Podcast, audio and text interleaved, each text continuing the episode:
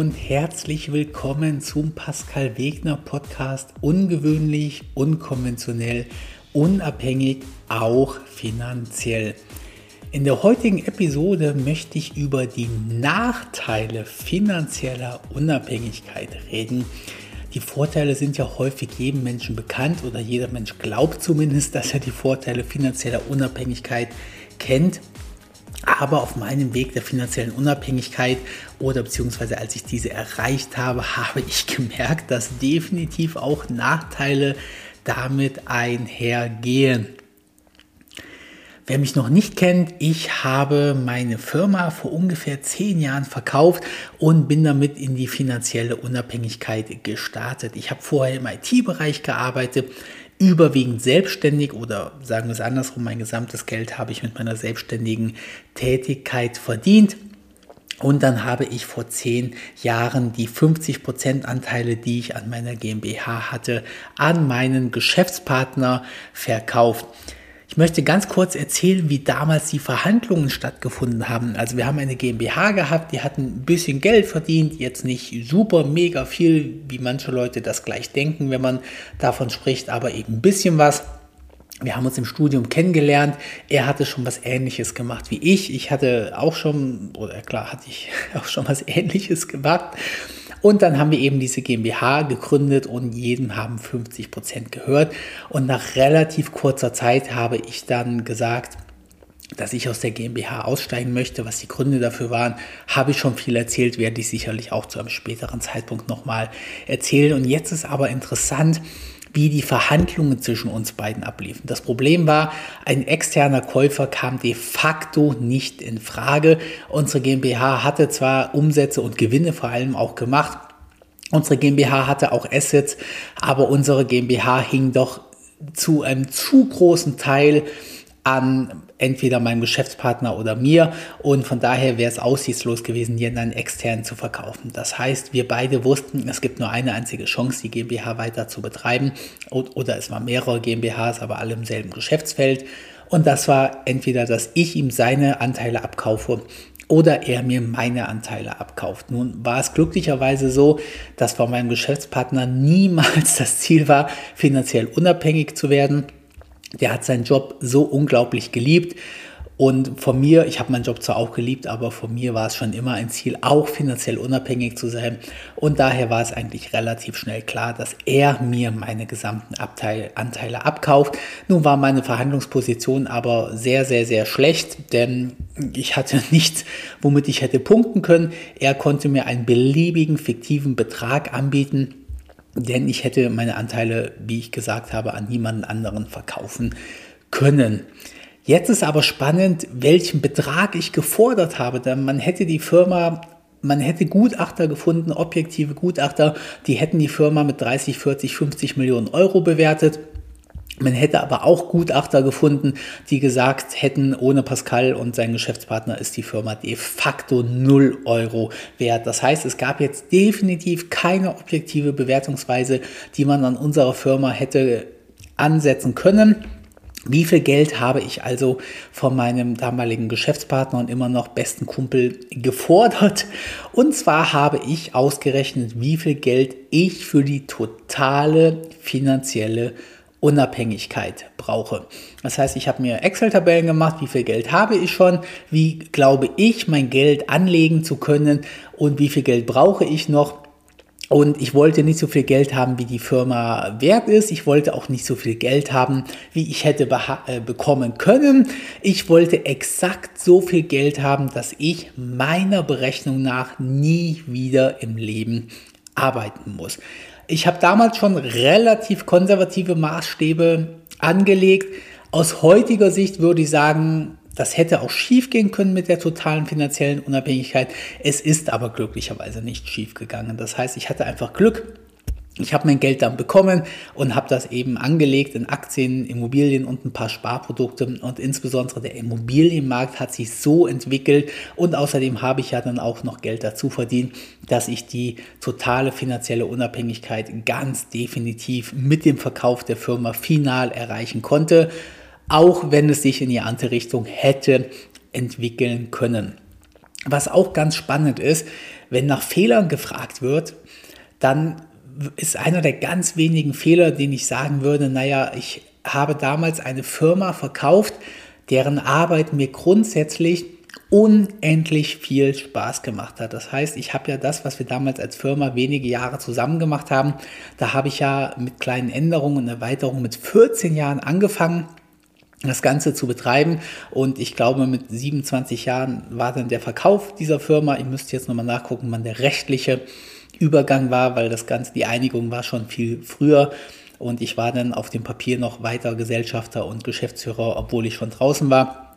Das soll aber hier jetzt keine Rolle spielen. Auf jeden Fall ungefähr mit 27 Jahren habe ich die Firma dann verkauft und bin sowohl als Gesellschafter als auch als Geschäftsführer ausgestiegen, weil ich war besessen davon, finanziell unabhängig zu werden. Und mein Geschäftspartner hat immer wieder, weil wir uns finanziell einfach nicht einig geworden sind, immer wieder gesagt, naja, wäre es denn für dich eine Option, dass du noch ein paar Stunden die Woche mitarbeitest, dass du das Projekt noch weiterführst, dass du das Projekt noch weiterführst. Und ich habe besessen, ohne über die Frage nachzudenken, gesagt, nein, ich möchte finanziell unabhängig sein und als finanziell unabhängig arbeite, unabhängiger arbeitet man nicht. Das heißt, ich habe überhaupt gar nicht drüber nachgedacht, ob das sinnvoll sein könnte, noch in der Firma zu arbeiten und trotzdem irgendwie Geld dafür zu bekommen, weil ich hatte das Gefühl, dann bin ich nicht finanziell unabhängig. Ich wollte unbedingt den Status der finanziellen Unabhängigkeit erreichen und wenn damit eben verknüpft gewesen wäre, dass ich noch zehn Stunden die Woche was tue, dann wäre ich nach meiner Definition nicht finanziell unabhängig gewesen aus der heutigen Situation, mit meinem heutigen Wissen, weiß ich, dass das ein wirklich, wirklich, wirklich großer Fehler war. Denn mir hat die Tätigkeit in dieser Firma ja grundsätzlich unendlich viel Spaß gemacht. Und als ich komplett draußen war und mein Geld hatte, war ich total traurig, dass dieser Job weg ist das Ganze ist dann sogar so weit gekommen, dass ich nach ein paar Jahren wieder für meine damalige GmbH als komplett externer gearbeitet habe, damit erstens einen Haufen Geld noch zusätzlich verdient habe, weil meine Kompetenz in dieser Firma eben relativ gut skaliert ist und zweitens ich richtig viel Spaß mit dieser Arbeit hatte. Nachdem ich die Firma verkauft habe, bin ich dann fünf Jahre auf Weltreise gegangen. Ich habe alle meine Wohnungen in Kassel vermietet. Ich vermiete ja sowieso Wohnungen habe dann aber auch meine eigene Wohnung vermietet. Das heißt, ich hatte keinen festen Wohnsitz mehr, habe keine eigene Wohnung mehr gehabt, habe meine Steuern trotzdem in Deutschland freiwillig komplett weiterbezahlt. Das ist aber noch ein anderes Thema. Aber bevor mir hier unterstellt wird, ich hätte das aus steuerlichen Gründen gemacht, nein, nein, ich habe einfach keine Wohnung mehr gehabt und bin fünf Jahre um die Welt gereist, war im Sommer immer ein, zwei, drei Monate in Deutschland und habe mich dann aber in Ferienwohnungen oder in Hotels oder sonst irgendwo eingemietet. Und nachdem ich fünf Jahre lang wirklich nichts mehr getan habe, nur noch um die Welt gereist bin, ich war natürlich auch nur in warmen Ländern, in Australien, in Bali, viele Jahre in Thailand, dann auch mal in den USA, dann auch mal nach Malaysia und so weiter. Und ich jeden Morgen aufgestanden bin und ich hatte ich hatte sowas von genug Geld, denn ich hatte nicht nur die finanzielle Unabhängigkeit, die ich ja so kalkuliert hatte, dass ich eh genug Geld habe, sondern ich hatte jetzt auf einmal auch noch die zusätzliche Mieteinnahme von der Wohnung, in der ich selber gewohnt habe. Und da ich in einer relativ coolen Wohnung gewohnt habe und die auch relativ gut ausgestattet war, ich habe die ja möbliert, einfach untervermietet. Das heißt, ich habe meine privaten Sachen rausgenommen, habe einfach alle Möbel, den Fernseher, das Bett drin gelassen und habe die dann vermietet. Habe ich über 2000 Euro im Monat zusätzlich gehabt für die Vermietung meiner Wohnung und jetzt habe ich ja auch sehr, sehr, sehr geringe eigene Mietkosten gehabt, denn in Thailand ein Jahr eine Wohnung mieten, eine wirkliche Luxuswohnung, Langzeitmiete kostet eben ein paar hundert Euro, 600 Euro habe ich immer für die Wohnung in Thailand bezahlt. Das heißt, ich war nicht nur sowieso finanziell unabhängig, sondern ich hatte auch die extrem geringen Lebenshaltungskosten von Thailand, gut Australien, wo ich ein Jahr war, oder knapp ein Jahr durch Australien gereist bin, da sah es finanziell dann wieder ein bisschen anders aus.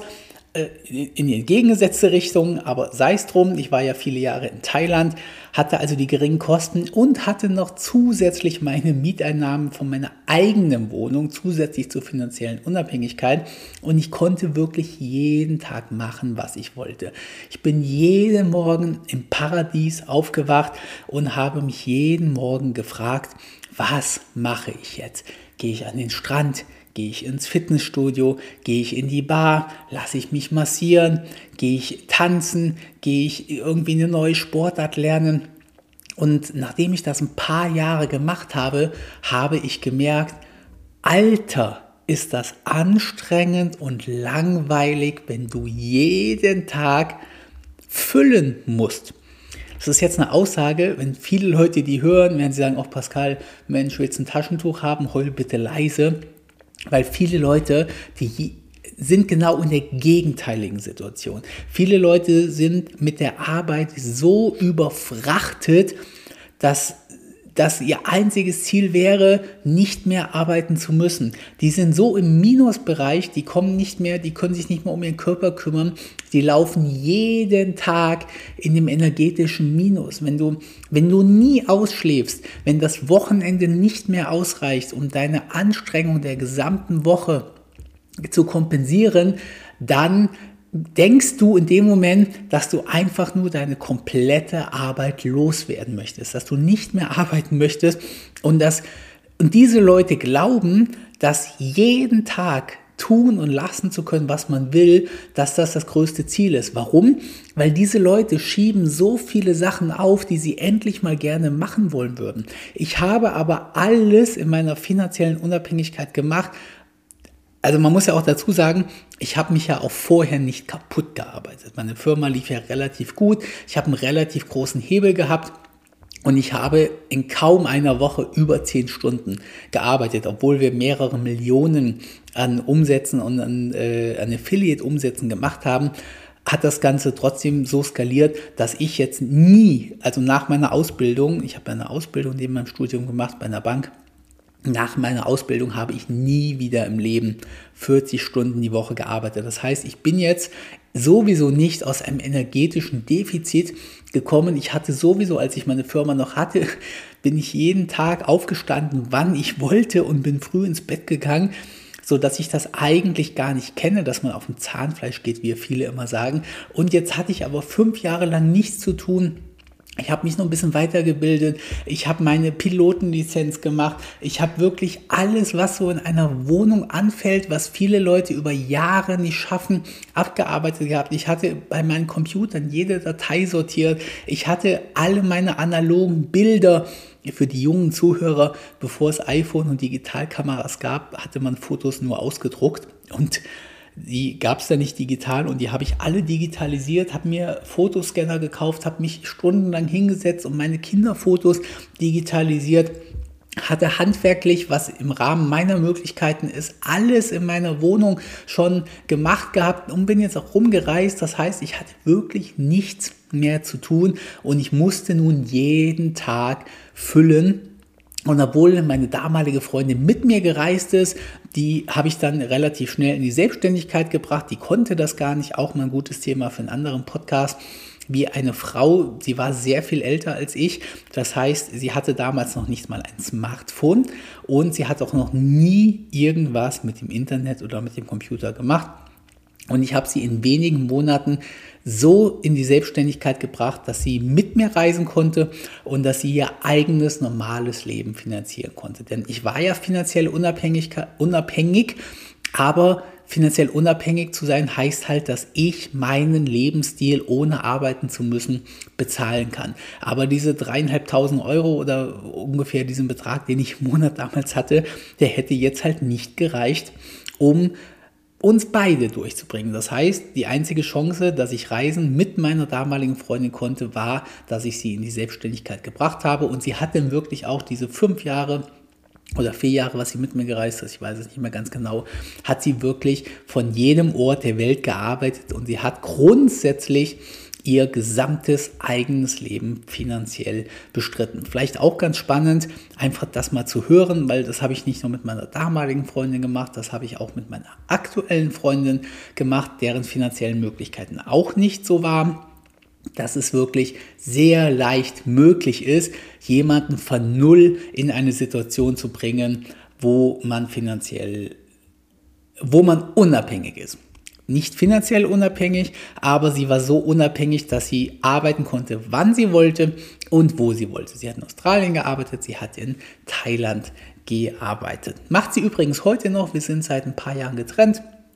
Seit vier, vier, fünf Jahren oder irgendwie sowas sind wir getrennt und sie macht bis heute noch denselben Job. Sie arbeitet nur mit ihrem Computer, wann sie will, wo sie will und sie verdient damit ein überdurchschnittliches Einkommen. Was sind weitere Nachteile der finanziellen Unabhängigkeit? Erstens habe ich jetzt schon gesagt, man muss jeden und jeden Tag füllen. Man muss sich beschäftigen und das Beschäftigen kostet eben auch sehr viel Geld. Viele Leute denken immer, finanziell unabhängig zu sein bedeutet, dass man unendlich viel Geld hat. Ich war aber, ich war schon relativ gut finanziell unabhängig. Das heißt, ich habe jetzt nicht irgendwie 800 Euro gehabt, um finanziell unabhängig zu sein. Ich habe schon die eben angesprochenen ungefähr dreieinhalbtausend netto pro Monat gehabt. Das ist schon relativ viel Geld. Aber trotzdem hat man jetzt 30 Tage, 24 Stunden Zeit am Tag, die man irgendwie füllen muss. Und ich gehe eben sehr gerne in Restaurants, ich gehe überhaupt gerne in gastronomische Einrichtungen und jetzt bin ich jeden Tag aufgestanden und bin irgendwo einen Kaffee gegangen, bin abends in ein Restaurant gegangen. Ich gehe sehr gerne in Thermen, ich gehe sehr gerne in Freizeitparks. Ich gehe sehr gerne in Sportstudios und das alles zusammengefasst muss man sagen, dass meine Freizeit wirklich viel Geld gekostet hat. Das ist definitiv ein Nachteil der finanziellen Unabhängigkeit, den viele Leute, glaube ich, vergessen, weil für die ist die finanzielle Unabhängigkeit so weit entfernt, dass sie einfach denken, jo, mein Gott, äh, wenn ich unabhängig bin, dann kann ich ja bezahlen, was ich will. Nee, wenn man dreieinhalbtausend im Monat hat, da muss man eben schon irgendwie ein bisschen drauf aufpassen. Was ich auch gemerkt habe, ist, dass ich in meiner, als ich noch gearbeitet habe, habe ich Dinge gemacht und bezahlt bekommen, die ich jetzt auf einmal selber machen und bezahlen musste. Also wie ich schon gesagt habe, ich gehe sau gerne essen in guten Restaurants und als ich noch gearbeitet habe, da war es meine Aufgabe, mit Geschäftspartnern mich zu treffen, um mit denen essen zu gehen. Also eines meiner wichtigsten Businesses war die Partnerpflege. Und weil ich ja immer Kunde war quasi, habe Google oder eBay oder Amazon oder eben alle anderen Partner haben mich immer zum Essen eingeladen, nach London, nach Hamburg, nach München, zu irgendwelchen Kochevents. Und da bin ich so viel in guten Restaurants essen gegangen. Und ich musste das niemals bezahlen, denn die Partner wollten mir den Bauch pinseln eBay wollte, dass ich den noch mehr Traffic schicke, Amazon wollte, dass ich den noch mehr Traffic schicke, Google wollte, dass ich noch mehr Geld für Werbung bei denen ausgebe. Also ich war in einer Position, wo beide Seiten mir den Bauch gepinselt haben. Also was ja, wenn man das mal rein betriebswirtschaftlich sieht, dann gilt als Lieferant ja derjenige, an den ich Geld bezahle, nämlich Google in diesem Fall. Und als Kunde gilt ja derjenige, von dem ich Geld bekomme. Also das war Amazon oder eBay, jetzt um mal zwei große einfach zu nennen. Und Amazon, äh, Entschuldigung, Google hat mir den Bauch gepinselt, weil äh, bei denen habe ich ja Werbung gebucht. Das heißt, die wollten, dass ich noch viel, viel, viel mehr Werbeumsatz mache. Und von Amazon und eBay habe ich zwar Geld bekommen, aber die haben ja dafür ihre Besucher, ihre Verkäufe bekommen. Und das heißt, auch die haben mir den Bauch gepinselt und haben gesagt, bitte schick uns noch mehr Besucher, wir zahlen dir gerne noch mehr Provision dafür. Und ich wurde also ständig zu Events nach Mallorca eingeladen, zu Poker-Events. Ich weiß noch in München, da bin ich zu so einem Kochevent in so einem in so einem äh, Sterne-Restaurant eingeladen worden. Dann musste ich kleine Mini-Küken oder so trangieren mit so einem Sternekoch. Egal, auf jeden Fall hat mir das so viel Spaß gemacht und ich musste nichts dafür bezahlen. Das war mein Business, dahin eingeladen zu werden. Und jetzt musste ich auf einmal all das selber bezahlen. Ich musste auf einmal jeden Restaurantbesuch selber bezahlen und äh, habe einfach gemerkt, wie teuer das auf einmal ist. Also es ist nicht nur das Geld weggefallen, was ich von meinem Job bekommen habe, sondern es sind auch die, die Events weggefallen, die ich auf einmal selber bezahlen musste. Das heißt, das Essen geben war teurer, war weniger und ich habe ja von meiner Firma nicht nur diese Events bekommen, sondern natürlich hat mir meine Firma auch immer das neueste Handy hingeschmissen, das neueste Tablet hingeschmissen, das neueste MacBook hingeschmissen, weil das waren ja meine Arbeitsgeräte. Das ist ja einfach von der Firma bezahlt worden, auch wenn es meine eigene Firma war. Jetzt war ich aber finanziell unabhängig, hatte keine Firma mehr und musste auf einmal all diese Sachen selber bezahlen. Theoretisch hätte ich auch kein Büro mehr gehabt, theoretisch hätte ich auch keine Sekretärin mehr gehabt. Das heißt, solche Sachen wie, ähm, Mensch, hier meine Assistentin, kannst du mal bitte mein irgendwas aus der Reinigung holen? Oder Vielleicht äh, hat meine Assistentin mich auch, wenn ich betrunken in der Disco war, mal irgendwo abgeholt, weil ich war ja ihr Chef und natürlich wollte sie sich gut mit mir stehen. Also hat sie natürlich auch Dinge für mein Privatleben getan, natürlich nicht auf Arbeitszeit, aber sie will eher einen guten Job machen. Und all das wäre auf einmal normalerweise weggefallen. Warum sage ich so komisch wäre? Ich habe mir beim Verkauf der Firma zwei Sachen zusichern lassen. Erstens, dass ich weiterhin die Büros der Firma nutzen kann und zweitens, dass ich weiterhin Zugriff auf eine Assistentin habe, was damals sehr wichtig war, weil ich war ja fünf Jahre auf Weltreise und ich hatte Immobilien in Deutschland und ich hatte einen Briefkasten in Deutschland, weil, wie ich ja schon gesagt habe, ich habe weiterhin meine Steuern hier bezahlt, obwohl ich gar keine Wohnung bewohnt mehr hier habe. Und daher war es wichtig, dass einfach die Assistentin die Post sich kümmert und auch mal Mietverträge macht, wenn ich nicht da bin und so weiter. Was ich auch gemerkt habe, ist, dass du natürlich deine sozialen Kontakte verlierst. Denn automatisch hast du einen Großteil deiner sozialen Kontakte in irgendeiner Art und Weise über das Arbeitsleben und Kollegen, also Mitarbeiter, sind irgendwie auch, ob sie Freunde geworden sind oder nicht, sei mal dahingestellt, aber es waren soziale Kontakte. Meine Partnerbetreuer, wie gesagt, von eBay, von Amazon, von Google und so weiter, waren, ob jetzt Freunde oder nicht, aber ich habe tolle Zeit mit denen gehabt. Ich habe da auch Menschen kennengelernt und das waren soziale Kontakte. Und auf einmal, also insbesondere wenn ich in Deutschland war und ich bin jeden Morgen aufgewacht, dann habe ich gesagt, ja, was machst du denn jetzt? Und ich bin irgendwie, ich hatte irgendwann das Gefühl, dass ich nur noch mit alten Leuten zusammen bin, weil der einzige durchschnittliche Mensch, der Montag, Dienstag, Mittwoch, Donnerstag, Freitag Zeit hat, sind Rentner. Das heißt, ich bin morgens aufgewacht, bin zum Sport gegangen, habe irgendwas gemacht, habe irgendwas gelesen und dann bin ich in Kaffee gegangen wollte irgendwie ein bisschen was essen, trinken, um die Zeit rumzukriegen. Und auf einmal waren dann nur noch Rentner um mich herum. Und auch wenn du morgens in die Therme gehst und wenn du morgens ins Fitnessstudio gehst und wenn du morgens zum Friseur gehst und egal was du machst, der durchschnittliche Mensch arbeitet von morgens bis abends, vom Montag bis Freitag. Und jetzt war ich ja finanziell unabhängig und wenn ich in Deutschland war, wollte ich ja natürlich meine ganz normalen Freunde treffen.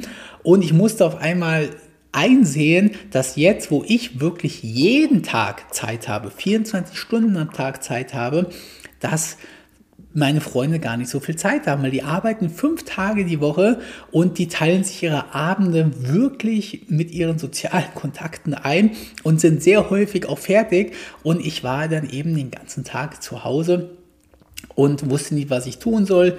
Jetzt übertrieben gesagt, natürlich habe ich mich irgendwie beschäftigt, so schlimm ist es jetzt nicht, aber wollte mich dann mit denen treffen und ich war natürlich voller Energie und gerade meine dann neue Freundin, hat das natürlich sehr krass gemerkt, weil die hat einen ganz durchschnittlichen Job gehabt, hat damals auch nicht Vollzeit gearbeitet, aber noch ein paar Tage mehr, als sie es jetzt aktuell tut. Jetzt arbeitet sie halt nur noch zweieinhalb Tage die Woche, übrigens auf eigene Kosten, also nicht, weil ich sie finanziell supporte, sondern komplett eigenständig. Und damals hat sie, glaube ich, weiß ich nicht, dreieinhalb, also quasi vier Tage irgendwie gearbeitet.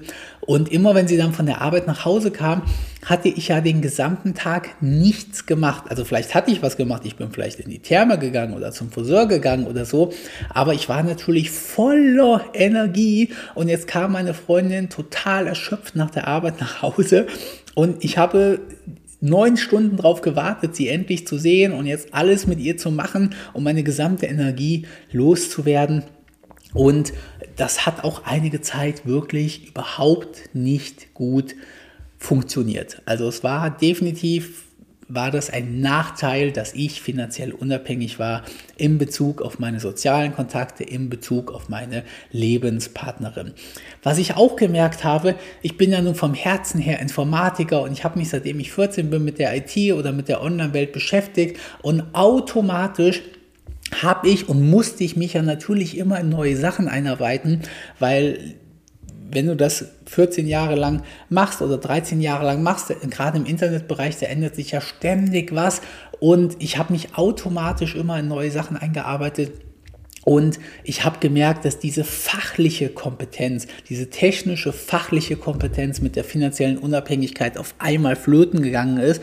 Denn während man am Anfang noch irgendwie zumindest mitliest, was es denn Neues in der IT-Welt gibt, wird das erstens weniger und zweitens liest man es aber nur und man macht es nicht mehr. Und jetzt hatte ich irgendwie auch, es schien mir das irgendwie auch sinnlos, einfach so was zu programmieren, wenn es keine Anwendung mehr dafür gab. Ich meine, ich habe Programmieren geliebt und ich habe das auch immer gerne gemacht, aber ich fand es halt auch ziemlich geil, wenn da hinten was Geiles, nämlich meistens irgendwie Geld, bei rausgekommen ist und ich das Ganze dann wirklich auch sinnvoll angewendet habe. Das heißt, ich habe wirklich gemerkt, dass so ein technischer Überflieger in meinem Bereich, wie ich am Anfang mal war, das habe ich in den letzten zehn Jahren definitiv verloren.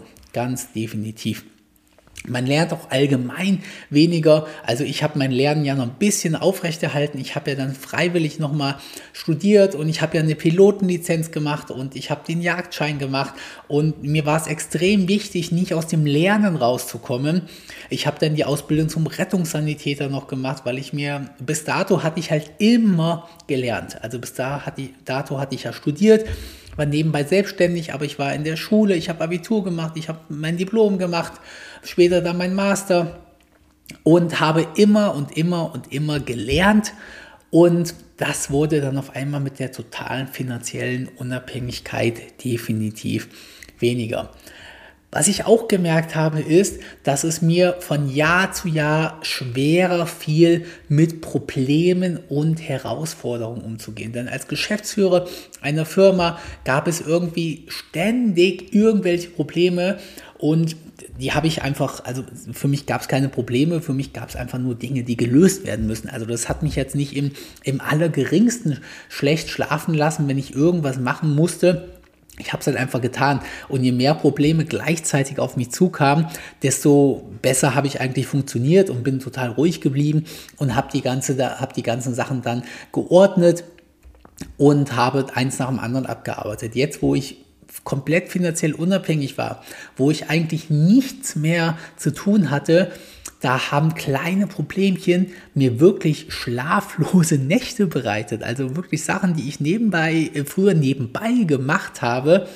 Da war es jetzt so, oh mein Gott, du hast eine Wohnung mit einem Wasserschaden drin. Was, oh nee, was machst du denn jetzt? Jetzt musst du, jetzt musst du die Hausverwaltung informieren. Jetzt musst du einen Handwerker anrufen. Also viele werden jetzt lachen, aber ich meine das genauso ernst, sonst würde ich es ja nicht erzählen wie ich es sage, solche Sachen haben auf einmal äh, bin ich in der Nacht wach geworden, jetzt nicht schweißgebadet und nicht, nicht so, dass ich nicht mehr schlafen konnte, aber so, mein Leben war so problemfrei, dass wirklich kleine Probleme auf einmal dafür gesorgt haben, dass ich, äh, dass die ein Problem für mich waren.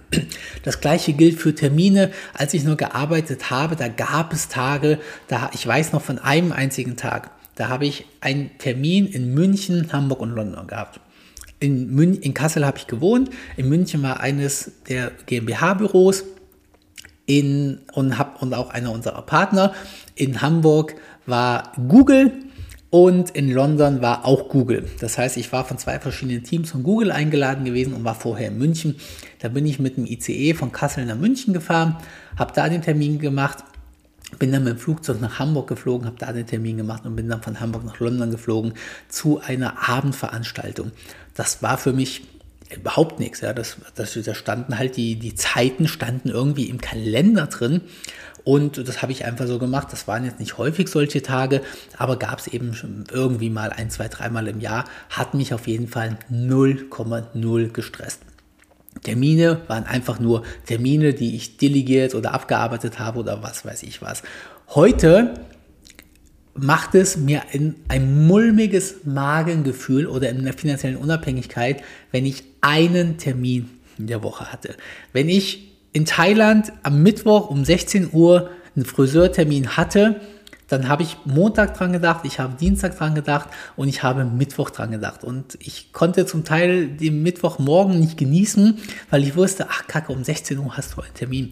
Das mag sich jetzt total albern anhören, aber es ist einfach die Realität dass wenn du Dinge nicht mehr machst, wenn du keine Probleme mehr den ganzen Tag hast, die du bewältigst, wenn du nicht mehr gewohnt bist, Termine zu haben, dann verlier oder was heißt verlierst du? Zumindest ich habe diese Fähigkeiten in diesem Bereich verloren, die ich definitiv überdurchschnittlich hatte. Kann ich ganz klar sagen, auch was, woran man mal denken kann, wenn man wirklich so langsam in die finanzielle Unabhängigkeit startet. Was auch schwierig ist, die alten Freunde zu behalten. Ich meine, man ist ja im Regelfall ist man ja nicht nur finanziell unabhängig, sondern man ist ja irgendwie auch ein bisschen finanziell reich dann, zumindest aus Sicht der anderen. Ich habe ja wirklich ein ganz durchschnittliches Leben geführt, auch wenn ich schon immer mal ein bisschen mehr Geld hatte aus Sicht meiner, meiner Peer Group, meiner Freunde, weil ich halt sehr gut im Internetbereich verdient habe. Aber das Einzige, woran man bei mir eigentlich gemerkt hat, dass ich ein bisschen mehr Geld habe, ist, dass ich immer mal ein teureres Auto gefahren habe und dass ich auch mal teurere Dinge irgendwie gemacht habe. Business Class weggeflogen bin oder irgendwie so. Aber ansonsten haben meine Freunde eigentlich, seitdem ich 14 bin, gewusst, der Wegner hat Geld. Das können die ja nicht mehr definieren. Für uns ist es ja ein Riesenunterschied, ob jemand irgendwie eine Million hat oder 30 Millionen hat und ob jemand dreieinhalbtausend im Monat oder 10.000 hat. Da ist ein riesiger Unterschied zwischen. Aber für die durchschnittlichen Freunde, die ich hatte, war das überhaupt nicht quantifizierbar. Das ist halt einfach nur, der Wegner hat Geld, der hat, oh Gott, der hat einen SLK gekauft, der hat unendlich Geld. So, das heißt, das wussten die schon immer so ein bisschen, aber das hat nichts geändert. Ich habe keine teuren Klamotten getragen, ich habe ich habe genauso Bier, mein, mein gesamtes Leben Bier aus dem Aldi getrunken Mache ich ja heute noch. Das Einzige, was ich heute nicht mehr mache, ich trinke es nicht mehr warm. Ansonsten hatte ich meine Einstellung dazu aber nicht geändert. Das heißt, ein kalter Kasten Bier auf, hinten auf den Rücken geschmissen, mit alten Klamotten irgendwo auf eine Parkbank gesetzt und einfach nur sich die, die Hülsen reinlaufen lassen. Mache ich heute in meiner finanziellen Situation noch genauso gerne wie damals. Aber als ich wirklich finanziell unabhängig war und so langsam auch in Richtung finanzielle Freiheit gegangen bin, wo ist, wo ist der Unterschied? Finanziell unabhängig heißt ja im Prinzip nur, dass man sich, oder für mich, kann jeder definieren, wie er möchte, dass ich mein ganz normales Leben ohne Arbeit bezahlen kann. Das heißt, als finanziell unabhängiger Mensch bin ich nicht reicher als meine Freunde. Ich habe nur den Vorteil, dass ich nicht für arbeiten muss. Aber fast immer geht eine finanzielle Unabhängigkeit ja in irgendeiner Art und Weise mit überdurchschnittlichem Geld einher. Denn um finanziell unabhängig in frühen Jahren aus eigenen Mitteln zu werden, braucht man eben viele Millionen Euro. Du bist mit einer Million Euro nicht finanziell unabhängig, wenn du in den 20ern oder 30ern oder 40er Lebensjahren deines Lebens bist. Das heißt, man ist per Definition reich und es, ich kenne in der Realität ganz, ganz, ganz wenige Leute, die finanziell unabhängig geworden sind und auf dem Weg dahin in Askese gelebt haben. Denn wenn du so wie ich die Möglichkeit hast, viele hunderttausend Euros, über eine Million Euro zu verdienen, dann machen es ganz, ganz, ganz wenige Leute so, dass sie keinen Cent davon ausgeben, weiterhin nur all die Produkte kaufen, nur nicht in den Urlaub fahren, um dann eben mit 43 Jahren oder so in Rente zu gehen. Das macht ja irgendwie die FIRE-Bewegung. Also wofür steht FIRE? Retire Early, keine Ahnung, wofür FIRE steht. Aber die, die Frugalisten machen das ja angeblich quasi so, wobei ich ja immer davor warne, weil alle Leute nehmen dich mit auf ihrem Weg in die finanzielle Unabhängigkeit, ohne dass es irgendjemand von denen jemals geschafft hat. Das ist ja der Unterschied zwischen mir und vielen, vielen anderen. Die erzählen davon, wie sie glauben, dass es funktioniert. Ich erzähle davon entweder, entweder wie ich es selber gemacht habe oder wie ich es in der Realität von anderen kennengelernt habe. Und alle Leute, die ich kenne, die, ich sage jetzt mal einfach ganz salopp, finanziell reich sind, davon hat niemand, aber wirklich niemand auf dem Weg dahin in Askese gelebt. So. Und ich bin noch einer der, der auf gar keinen Fall alle Bereiche seines Lebens hochskaliert hat und sein Geld ausgegeben hat. Wie ich eben schon gesagt habe, ich kaufe immer noch bei Aldi und Lidl. Ich trage immer noch Billigklamotten, wo ein Viertel davon irgendwie geschenkt ist. Ich fahre immer noch auch günstige Autos. Ich fahre immer noch meinen 10 Jahre alten Smart.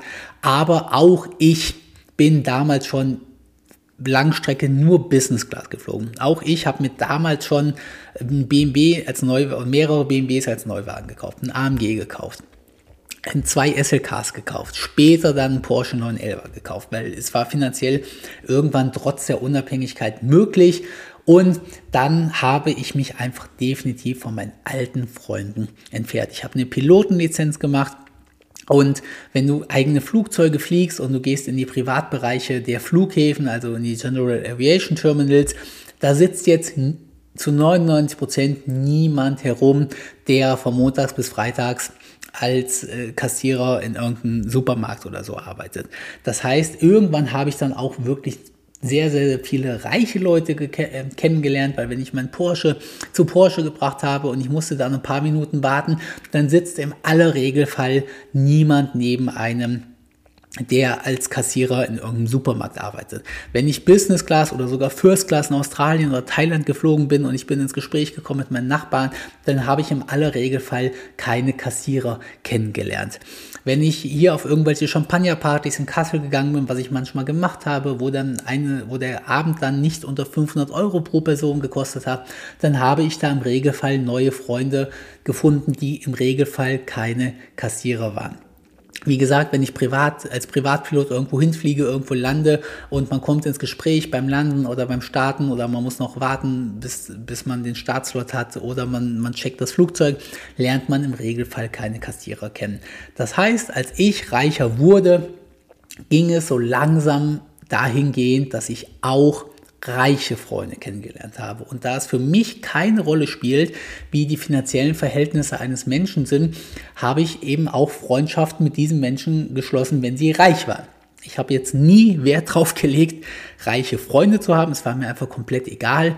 Aber aufgrund der Verhaltensweisen, die ich an den Tag gelegt habe, sind eben auch reichere Freunde dazugekommen, die mich dann auch zu Events eingeladen haben, die entsprechender sind. Also während meine bisherigen Freunde ihre Geburtstage im Keller mit Bier gefeiert haben und selbstgemachten Schnittchen, war es dann inzwischen so, dass ich zu Hochzeiten nach Sylt eingeladen wurde, wo es nur Champagner gab, von morgens bis abends und den nächsten Morgen darüber hinaus, dass ich von reicheren Freunden zu Geburtstagen eingeladen wurde, wo ein gesamtes Boot gemietet wurde und das haben natürlich meine Freunde auch mitbekommen. Und so sehr ich es probiert habe, meine alten Freundschaften zu erhalten und ich mir wirklich nichts vorwerfen kann, das werden auch all diese Freunde bestätigen. Also niemand wird sagen, dass ich auf deren Geburtstag kam und gesagt habe, äh, wie Frikadellen, wo ist denn der Kaviar? Ja, totaler Schwachsinn. Ich habe auf jedem Geburtstag gesagt, alter geil, ich liebe Buletten. Ich habe auf jedem Geburtstag gesagt, wie schön diese Feier ausgerichtet und geschmückt wurde. Ich habe auf jedem Geburtstag gesagt, wie geil ich es finde, dass es hier kaltes Bier gibt und habe das auch so gemeint.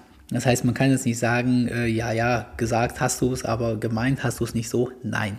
Meine Freunde, viele meiner alten Freunde haben mich definitiv gehen lassen, weil sie sich schlecht gefühlt haben in dieser Gesellschaft. Ich habe das dann später von einigen Leuten erfahren, wirklich von alten Freunden, die irgendwann auf mich zugekommen sind. Ich habe die zum Geburtstag eingeladen und dann sind sie einfach nicht gekommen oder haben Minuten vorher abgesagt oder gar nicht. Und da habe ich mit mehreren Leuten gesprochen, die gesagt haben, du Pascal, ich war bis vor deiner Haustür, ich habe es nicht geschafft, reinzugehen. Da sage ich bitte, was? Wie du hast es nicht geschafft reinzugehen. Und da haben diese Leute wirklich gesagt, nee, ich ähm, mit deinen ganzen reichen Freunden und ähm, dann nur ich als äh, normaler Arbeiter dazwischen, ähm, das, da kam ich mir so schlecht und schäbig vor, das habe ich nicht geschafft. Und irgendwann habe ich diese Leute dann ziehen lassen. Das heißt, ich habe als ich finanziell unabhängig war, viele Jahre alles probiert, meine alten Freundschaften zu pflegen. Und in dem, also ich meine, das Einzige, was meine alten Freunde an mir gemerkt haben, ist, dass ich mit dem Porsche vorgefahren bin. Ja, aber danach war kein Unterschied mehr. Also ich habe nicht, ich habe nicht gesagt, oh nö, in diese Kneipe will ich nicht oder oh nö, das esse ich nicht mehr oder oh nö, ich fahre jetzt nicht in der zweiten Klasse in der Bimmelbahn mit dir. Nichts davon. Ja, meine Freunde haben mich gefragt, wollen wir im Freizeitpark fahren? Ich habe gesagt, sau gerne. Wie kommen wir denn hin? Soll ich fahren? Machen wir es so. Dann haben die gesagt, nee, wir fahren mit dem Hessen-Ticket, äh, mit, mit dem Bimmelbahn. Wir nehmen uns ein Kisten Bier mit und ähm, haben Spaß. Kostet halt nur 18 Euro dann. Dann habe ich nicht gesagt, ach nö, normalerweise fliege ich mit dem eigenen Flugzeug oder ach nö, können wir nicht erste Klasse mit dem ICE fahren, sondern ich habe gesagt, alter geil, ich bringe Bier mit. So, also ich kann mir und bin dann halt mit dem Porsche zum Bahnhof gefahren. Okay, das ist das Einzige, was ich gemacht habe. Aber ab da hätte kein Mensch gemerkt, dass ein finanzieller Unterschied zwischen meinen Freunden und mir ist. Und wenn es mal eben so war, dann habe ich halt einfach im Zug gesagt, so eine Runde Bier für alle, ich zahle, ist gut, Jungs. Ja, aber jetzt nicht, wo ich die in irgendeine blöde Situation gebracht hätte. Du kannst aber sagen, was du möchtest. Ich habe es nicht geschafft, meine alten Freunde oder nicht alle meine alten Freunde zu behalten. Vielleicht lag es auch an mir. Ich kann es an meinem eigenen Verhalten und an dem Feedback mir schwer vorstellen. Aber wie gesagt, viele Leute kamen eben dann doch nicht damit klar, dass ich auch noch ein anderes Leben lebe und damit habe ich definitiv Freunde verloren. Noch schlimmer als Freunde zu finden und zu verlieren war das Thema Partnerschaft. Ich habe ja, als ich finanziell unabhängig wurde, schon eine Freundin gehabt. Das heißt, die kennt mich quasi nicht anders. Und von dieser habe ich mich ja dann getrennt, sehr im Guten. Wir sind immer noch sehr, sehr, sehr gute Freunde.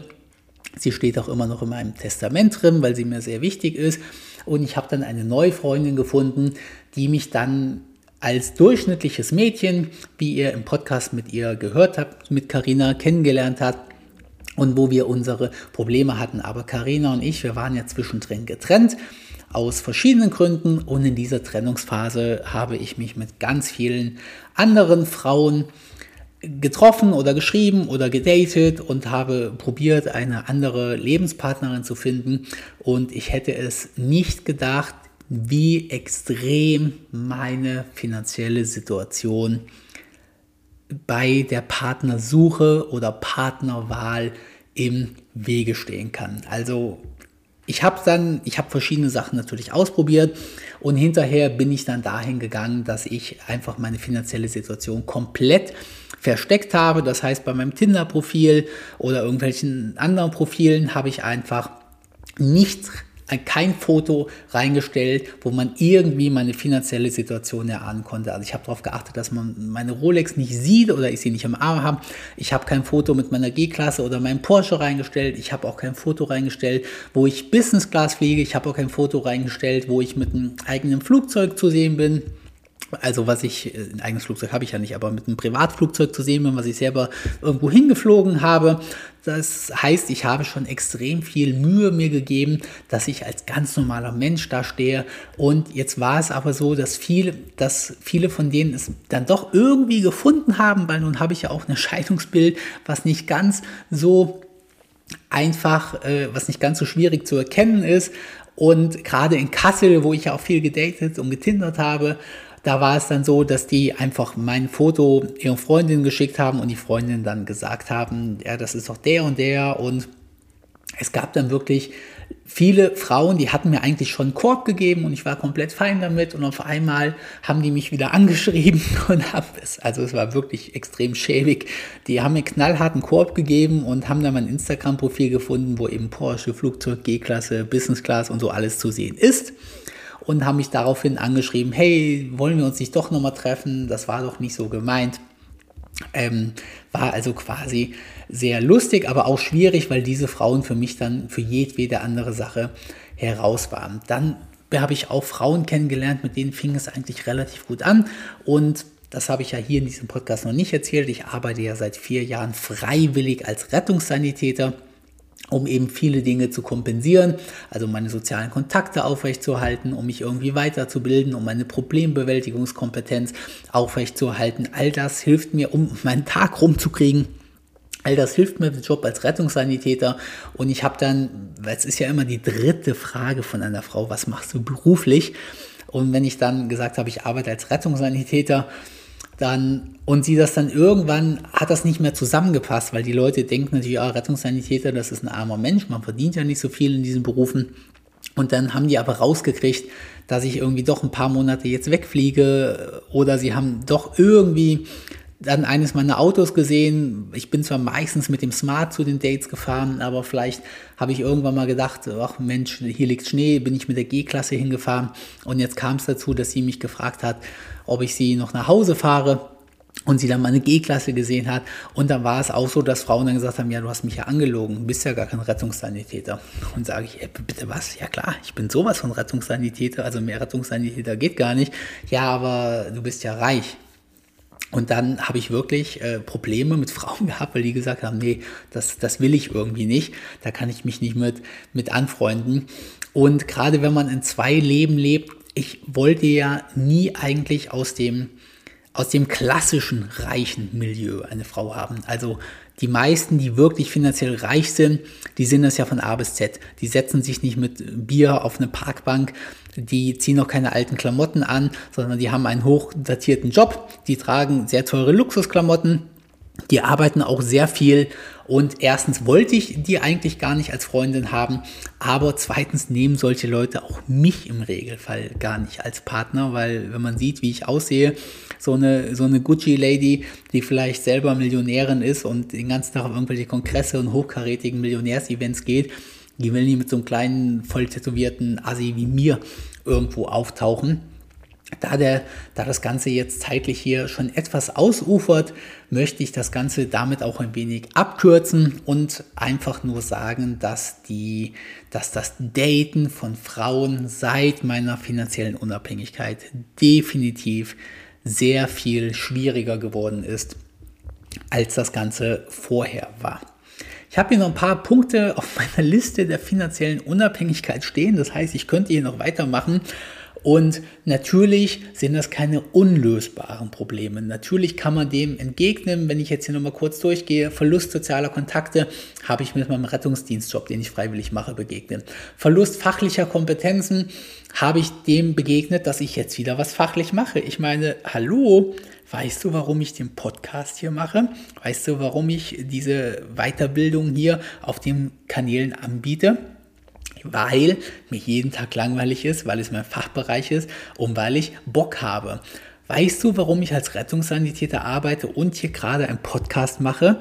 Weil ansonsten ich sehr viel Geld ausgeben würde, weil wenn ich den Podcast nicht machen würde, würde ich vielleicht in die Therme gehen und würde wieder viel Geld ausgeben. Vielleicht kann ich jetzt sogar mit jemandem essen gehen, weil jemand sagt, hey, wir wollen da mal reden, irgendwie über finanzielle Unabhängigkeit, kannst du mir da mal, kannst du mir da mal irgendwie was beraten? Und auf einmal laden mich irgendwelche Leute zum Essen gehen ein. Problembewältigungskompetenzen, die ich viele Jahre verloren habe, habe ich definitiv durch meinen Job als Rettungssanitäter wieder gewonnen. Also wenn du bei einem Job, wo du jeden Tag von Notfall zu Notfall gerufen wirst, natürlich mal weniger schlimm, mal schlimmer, aber es gibt eben diese Fälle, wo du unter Adrenalin hinfährst, wo jemand schreiende, bluten, irgendwo liegt und du mit deinem Kollegen jetzt für das Leben dieses Menschen verantwortlich bist und du alles gleichzeitig im Kopf haben musst. Ist die Situation sicher für mich? Oh nein, da liegt jemand bewusstlos in der Badewanne, der Heizlüfter liegt noch mit Strom da drin brauche ich Hilfe.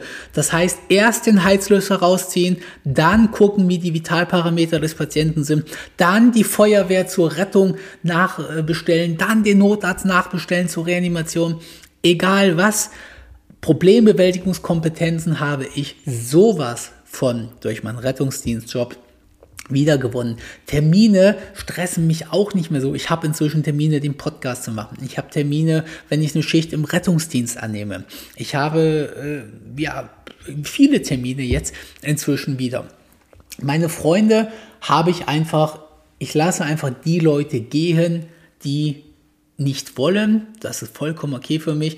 Und ja, inzwischen habe ich einen eher reicheren Freundeskreis. Ich kann schon sagen, von allen Geburtstagen und Feiern, zu denen ich eingeladen werde, ist es schon so, dass inzwischen sehr viele Freunde aus dem Millionärsumfeld oder weiter darüber hinaus ich meine, was heißt weiter darüber hinaus? Auch jemand mit 200 Millionen ist immer noch ein, ist immer noch ein Millionär. Aber ich bin inzwischen eher Gast in sehr teuren Restaurants und in, auf, auf Feiern, wo das durchschnittliche Monatseinkommen schon eher sehr, sehr, sehr erhöht ist. 50 Minuten zu den Nachteilen der finanziellen Unabhängigkeit. Wie gesagt, das Ganze soll dich nicht davon abhalten, finanziell unabhängig zu werden, wenn du das denn möchtest. Ich sage immer wieder, man muss nicht finanziell unabhängig für ein glückliches Leben sein.